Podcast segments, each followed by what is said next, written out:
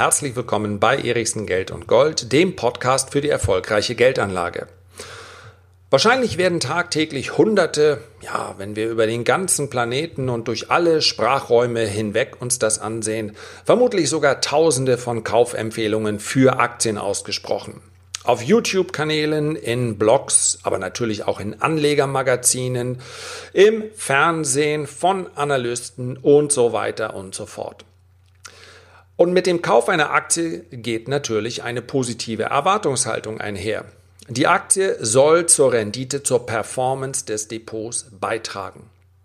Was aber, wenn genau das ausbleibt? An welcher Stelle hätte der deutsche Bankaktionär erkennen können, Vorsicht, diesen Rohrkrepierer schmeiße ich lieber aus dem Depot? An welcher Stelle hat die Volksaktie, die Älteren werden sich noch erinnern, die Telekom ihren Status als glücklich machendes Investment verloren? Und wann hätte ich mich vielleicht von einem Papier wie der Altria-Aktie trennen sollen, die über Jahrzehnte hinweg ihre Anteilseigner durchaus zufriedengestellt hat? Wann ich eine Aktie verkaufe, um diese Frage geht es in diesem Podcast. Die Frage, wann ich eine Aktie verkaufe, hängt ganz eng damit zusammen, warum ich sie überhaupt gekauft habe. Und ich möchte mal gleich am Anfang feststellen, dass eine Aktie im Kurs sich nicht so entwickelt, wie ich mir das erhofft habe, ist erstmal isoliert betrachtet kein Grund zu verkaufen. An dieser Stelle müssen wir ganz klar unterscheiden zwischen einem, zwischen einem kurzfristigen Handelsansatz und einem langfristigen Investmentansatz, wie ihn beispielsweise Warren Buffett, aber auch andere Investoren verfolgen. Bei einem kurzfristigen Handelsansatz steige ich ein in eine Aktie oder in einen Markt wie den DAX oder den Dow Jones, es kann auch eine Währung sein oder Gold, mit dem Ziel, das möglichst schnell, aber in einem überschaubaren Zeitraum von ja, es gibt die Ultra-Day-Trader, die sind im Minutenchart unterwegs, also die steigen ein und sind möglicherweise 90 Sekunden später schon wieder draußen oder noch kürzer. Wenn wir in den Bereich des automatisierten Handels äh, kommen, also wenn ähm, Software den Handel übernimmt, bis hin zu zwei, drei, vier Monaten, das nennt man so klassisches Swing Trading. Und das ist etwas, was viele Privatanleger auch versuchen umzusetzen. Hat eigene Regeln. Ganz entscheidend dabei ist, wenn ich plane, an einem bestimmten Punkt Gewinne auch mitzunehmen, dann muss ich auf der anderen Seite auch immer ein Exit-Szenario haben. Das heißt also, ich muss auch vorher bestimmen, wo steige ich wieder aus. Wenn ich erwarte, dass ich 10 oder 15 Prozent Gewinn mit einer Aktie mache, und dann nehme ich diesen Gewinn mit, dann heißt das natürlich auch, dass ich den Verlust begrenzen muss, wenn er über 5 oder 7 oder 8 Prozent hinausgeht. Ansonsten kann es nämlich passieren, dass ich ein Depot voll mit Losern habe, die schlicht und einfach nicht das getan haben, was ich mir gewünscht habe. Und mein gesamtes Kapital ist gebunden in diesen Aktien. Wenn ich allerdings langfristig investiere, dann bin ich von dem Unternehmen so überzeugt, dass ich Kursschwächen ausnutze, um mehr Anteile von diesem Unternehmen zu kaufen. Das setzt natürlich voraus, dass ich mich vorher intensiv mit diesem Unternehmen auch beschäftigt habe. Ja, und es setzt natürlich auch voraus, dass es mir möglich ist, überhaupt die Analyse oder eine Analyse eines solchen Unternehmens umzusetzen. Das äh, kann zum einen laufen, indem ich äh, mich intensiv mit der Unternehmensbewertung und mit der Kennzahlenanalyse beschäftige. Zum anderen, und das ist die Ausgangsvoraussetzung, muss ich aber überhaupt erstmal Lust darauf haben. Und wenn du nicht genau weißt, ob die Anlage in Aktien überhaupt etwas für dich ist, dann schau mal unter www.erichsen-report.de. Jede Ausgabe ist absolut kompakt und kurz und in einfacher Sprache gehalten. Das heißt also, ich gehe dort nicht auf jede einzelne Kennzahl eines Unternehmens ein, sondern ich gebe so einen groben Überblick. Dieses Unternehmen könnte aus diesem Grund jetzt interessant sein. Es lohnt sich also vielleicht noch mal etwas genauer hinzusehen. Und dieser Report, der kommt absolut kostenlos jeden Mittwoch vor Börseneröffnung. Du kannst ihn dir einfach mal anschauen, ja. Den zu lesen dauert etwa 10 oder 15 Minuten, geht also wesentlich schneller als jede Bilanz. Und wenn du beim Lesen dieses Reports den Eindruck hast, mich interessiert die Materie, umso besser, dann wird dir dieser Report auf deinem Weg in jedem Fall weiterhelfen und die nächsten Schritte, ja, Vielleicht auf dem Kanal www. Ähm, auf YouTube, Entschuldigung, YouTube, Erichsen Geld und Gold. Auch dort spreche ich über die langfristige Geldanlage. Ich möchte dir heute an einem ganz konkreten Beispiel und vor allen Dingen an einem ganz aktuellen Beispiel zeigen, wie so ein Auswahlprozess aussieht, der dann natürlich auch dazu führen kann, dass ich eine Aktie wieder verkaufe. Ich spreche von einer Aktie, die sich aktuell im Zukunftsdepot der Renditespezialisten befindet. Das Zukunftsdepot haben wir aufgelegt, weil wir denken, dass wir wir, das sind äh, meine geschätzten Kollegen Stefan Böhm, Dr. Detlef Rettinger und ich, weil wir in diesen äh, bei den Renditespezialisten den Leuten zeigen möchten, dass Aktien langfristig eine überlegene Anlageklasse sind. Es geht aber heute tatsächlich um eine Aktie, um die einzige Aktie in unserem Depot, bei der wir momentan in dem Prozess stecken, ob wir sie eventuell verkaufen wollen. Vielleicht hast du den Namen noch nicht gehört. Es handelt sich um CK Hutchison. Wärest du jetzt Chinese, wenn du es bist, dann wirst du mir möglicherweise zustimmen.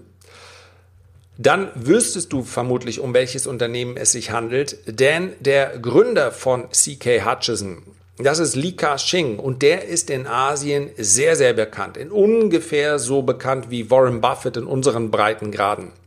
Ja, hat im Alter von 19 Jahren 1950, der Mann ist also über 90, die Beteiligungsgesellschaft Cheung Kong ins Leben gerufen. Ja, zahlreiche Geschäfte und, und, und. Heute zählt er mit einem geschätzten Vermögen von über 30 Milliarden US-Dollar zu den zehn reichsten Menschen der Welt, ist aber insgesamt nicht so sehr im Rampenlicht, was ich ja äh, prinzipiell mal als äh, sympathisch äh, bezeichnen würde. Und der ist der Gründer dieser Gesellschaft, die letztendlich aus einem Zusammenschluss zwischen äh, Cheung Kong und ähm, Hutchinson Wampor äh, hervorgegangen ist. Das war im Jahr 2015. Marktkapitalisierung größer 388 Milliarden Hongkong-Dollar, also eines der größten Unternehmen in Asien. Warum haben wir uns dieses Unternehmen angesehen? Weil es für einen Ausländer schwer ist, im chinesischen Festland Aktien zu kaufen, direkt zu kaufen. Man kann natürlich den Umweg gehen über US-Börsen. Ja, Alibaba hast du vielleicht schon mal gehört, äh, JD.com, aber auch andere. Das alles sind ADRs. Das ist eine Möglichkeit, um sich als ausländische Firma an einer US-Börse listen zu lassen. Soll heute aber nicht darum gehen. Eine andere Möglichkeit ist, über die Börse Hongkong zu gehen. Ja, Hongkong gehört heute zu China. Auch noch als Feststellung, dass wir uns momentan mit CK Hutchison kritisch, kritisch befassen, hat nichts mit den Unruhen in China zu tun. Ja? CK Hutchison ist relativ breit aufgestellt und ja, ein großes äh, Immobilienportfolio in Hongkong. Aber das ist nicht der Grund dafür, dass wir unzufrieden sind mit der Entwicklung von CK Hutchison. Wir schauen also erstmal auf den Check. Und diesen Check, diesen 10-Punkte-Check, den er ist etwas breiter gefasst, den führen wir für jede Aktie durch. Jeder Punkt hat im Prinzip noch mehrere Unterpunkte, aber damit kann man grob bestimmen, ist das Papier überhaupt interessant für uns, ja oder nein. Zum einen natürlich, und das steht nicht umsonst ganz oben, das Gewinnwachstum. Gewinne müssen wachsen. Wenn man in einem Unternehmen 20 Jahre investiert ist und dann läuft es mal zwei, drei Quartale nicht so gut, ist das überhaupt kein Problem. Ja, das gehört dazu. Das wirtschaftliche Umfeld verändert sich permanent Hier gilt es also eine langfristige Betrachtung äh, vorzunehmen.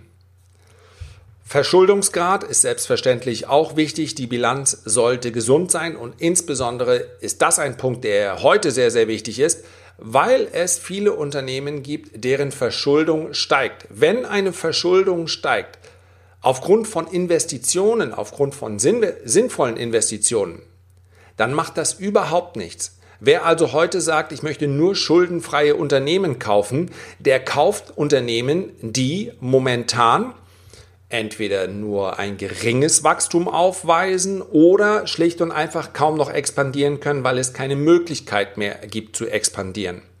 Ja, dass nun komplett jede Übernahme und jedes Wachstum aus Eigenmitteln finanziert werden soll, ist meines Erachtens eine Hürde, die für den Investmentansatz nicht sinnvoll ist.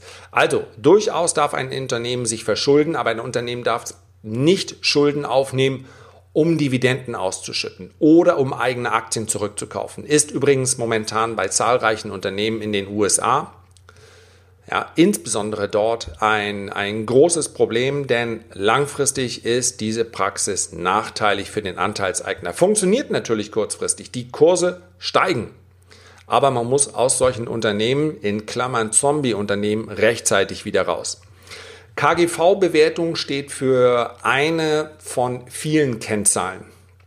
Eine Aktie sollte in dem Moment, wo man investiert, wo man kauft, nicht gerade schreiend teuer sein. Es gibt sehr, sehr gute Unternehmen, die aber eben auch sehr, sehr teuer sind. Für einen langfristigen Investor ist die Bewertung nicht ganz so entscheidend, denn wenn man sich vornimmt, wieder und wieder und wieder zu kaufen, dann kann man natürlich die erste Tranche schon beginnen. Da hat man einen Fuß in der Tour. Man weiß natürlich nicht, ob etwas, was teuer ist, nicht noch teurer wird. Und zu sagen, ich warte an der Börse endlich mal, bis die Kurse in Anführungszeichen unten sind, ja, das kann dauern. So, Branchenaussichten sind natürlich etwas, worauf man äh, schauen muss. Ist die Branche an sich, das ist übrigens das Problem bei Altria gewesen. Ja, die Zigarettenbranche selber wächst schlicht und einfach nicht. Cannabis ist dazugekommen. Altria hat sich auch an einem Cannabis-Produzenten äh, beschäftigt, äh, beteiligt. Insofern, ja, Altria ist ein, ist ein, ein Wackelkandidat äh, momentan, aber durchaus noch ein interessantes äh, Unternehmen. Aber sich diese Branchen anzusehen und zu, anzusehen, wie sind die Zyklen in dieser Branche, ist wichtig. Charttechnik spielt hier nur am Rande eine Rolle für möglicherweise den äh, Einstieg. Und man kann an der Hand der Charttechnik auch erkennen, ob es ein Unternehmen ist, welches vom Markt gemocht wird. Denn wenn ich übergeordnet über Jahre oder Jahrzehnte hinweg einen Aufwärtstrend habe, dann kann ich mir ansatzweise sicher sein, dass ich mit meiner positiven Einschätzung nicht ganz alleine bin. Wenn ich äh, permanent zu dem Schluss komme, die Deutsche Bank sei günstig, weil der Buchwert ja ach so viel höher ist, und ich schaue mir den Chart an, dann kann mir die Charttechnik durchaus verraten, irgendetwas übersehe ich, weil diese Aktie seit Jahren, seit mehr als zehn Jahren immer nur fällt. Ist sozusagen ein kleiner Filter, den man am Ende drüberlegen kann, um festzustellen, übersehe ich da was? Muss ich nochmal genauer hinsehen? So, nächster Punkt, Marktführerschaft immer gut. Ein Marktführer kann Preise durchsetzen, gerade auch in schlechten Zeiten, gelegentlich auch mal Preise diktieren, selbstverständlich alles im legalen Rahmen. Qualität des Managements, extrem wichtig für eine langfristige Anlage. Ja, je besser das Management, desto besser wird in Krisenzeiten gehandelt.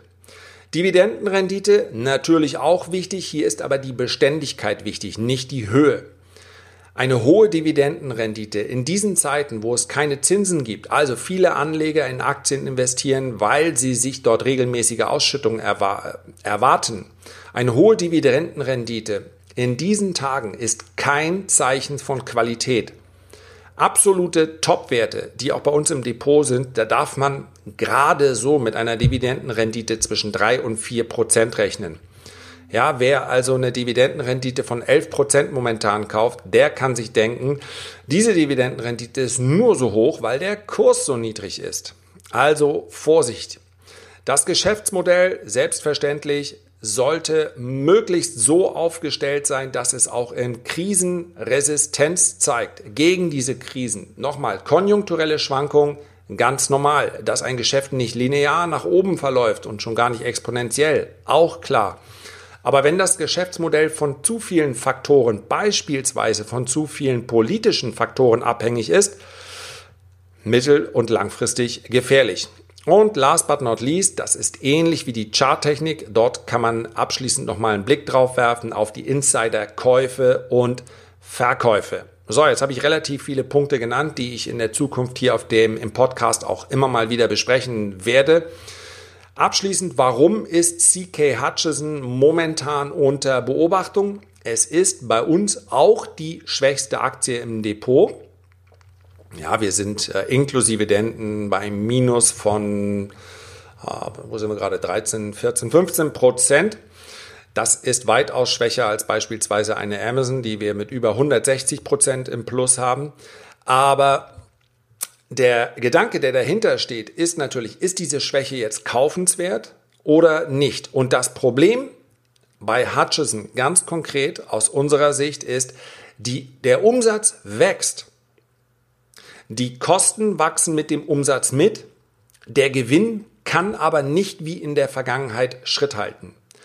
Und hohes Umsatzwachstum oder ein steigendes Umsatzwachstum und stagnierende Gewinne können ein Warnsignal sein. Ich weiß relativ viele Informationen, aber so hast du mal einen Einstieg. Und zum Abschluss nochmal der Hinweis, wenn du mehr über dieses Thema wissen möchtest, schau vorbei Report absolut kostenlos erichsen-report.de. Herzlichen Dank für deine Aufmerksamkeit. Ich freue mich, wenn du dir die Zeit nimmst, ein Feedback oder einen Kommentar zu hinterlassen, wenn dir das möglich ist. Und wenn du Lust hast, dann empfiehl diesen Podcast doch gerne weiter. Du weißt, mir geht es darum, von der Geldaufbewahrung einen Schritt weiter zu machen, nämlich zur Geldanlage. Wer heute nicht reagiert, der wird schon sehr bald das Nachsehen haben. Also mit einer Empfehlung tust du deinen Freunden etwas Gutes. Zumindest solltest du sie aber selber entscheiden lassen. Also, ich freue mich, mach's gut, bis zum nächsten Mal. Thank you.